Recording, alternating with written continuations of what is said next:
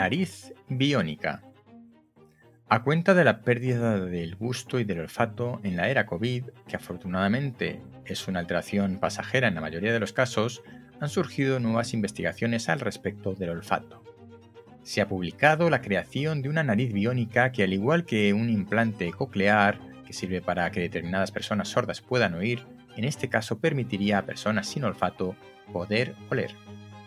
Hola, soy Ignacio y esto es El décimo hombre, reflexiones de ciencia de actualidad y naturaleza, porque cuando nueve personas están de acuerdo en algo, una décima debe llevar la tesis contraria.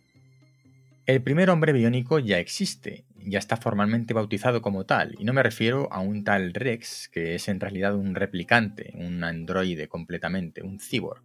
Me refiero a un humano con implantes al que se le considera realmente un cyborg.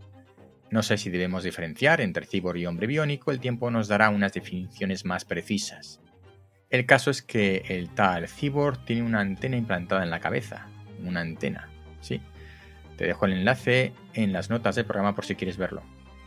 Pero yo no voy por ahí. Me interesa el debate de hasta qué punto nos podemos considerar personas biónicas por tener implantes que sustituyan o mejoren algunas de nuestras funciones.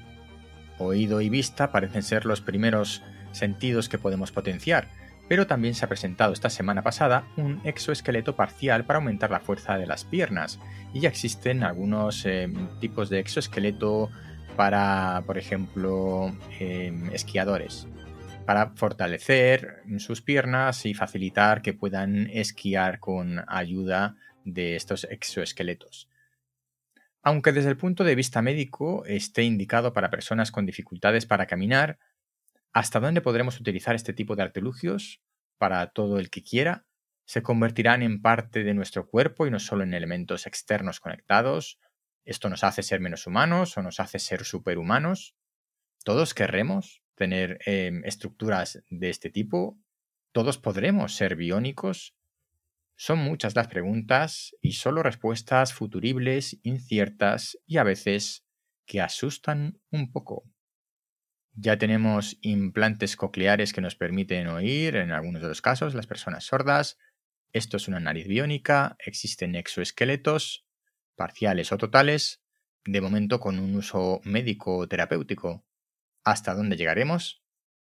Como siempre, referencias en las notas del programa. Si no te has suscrito, suscríbete ya. Si estás en YouTube, dale a la campanita.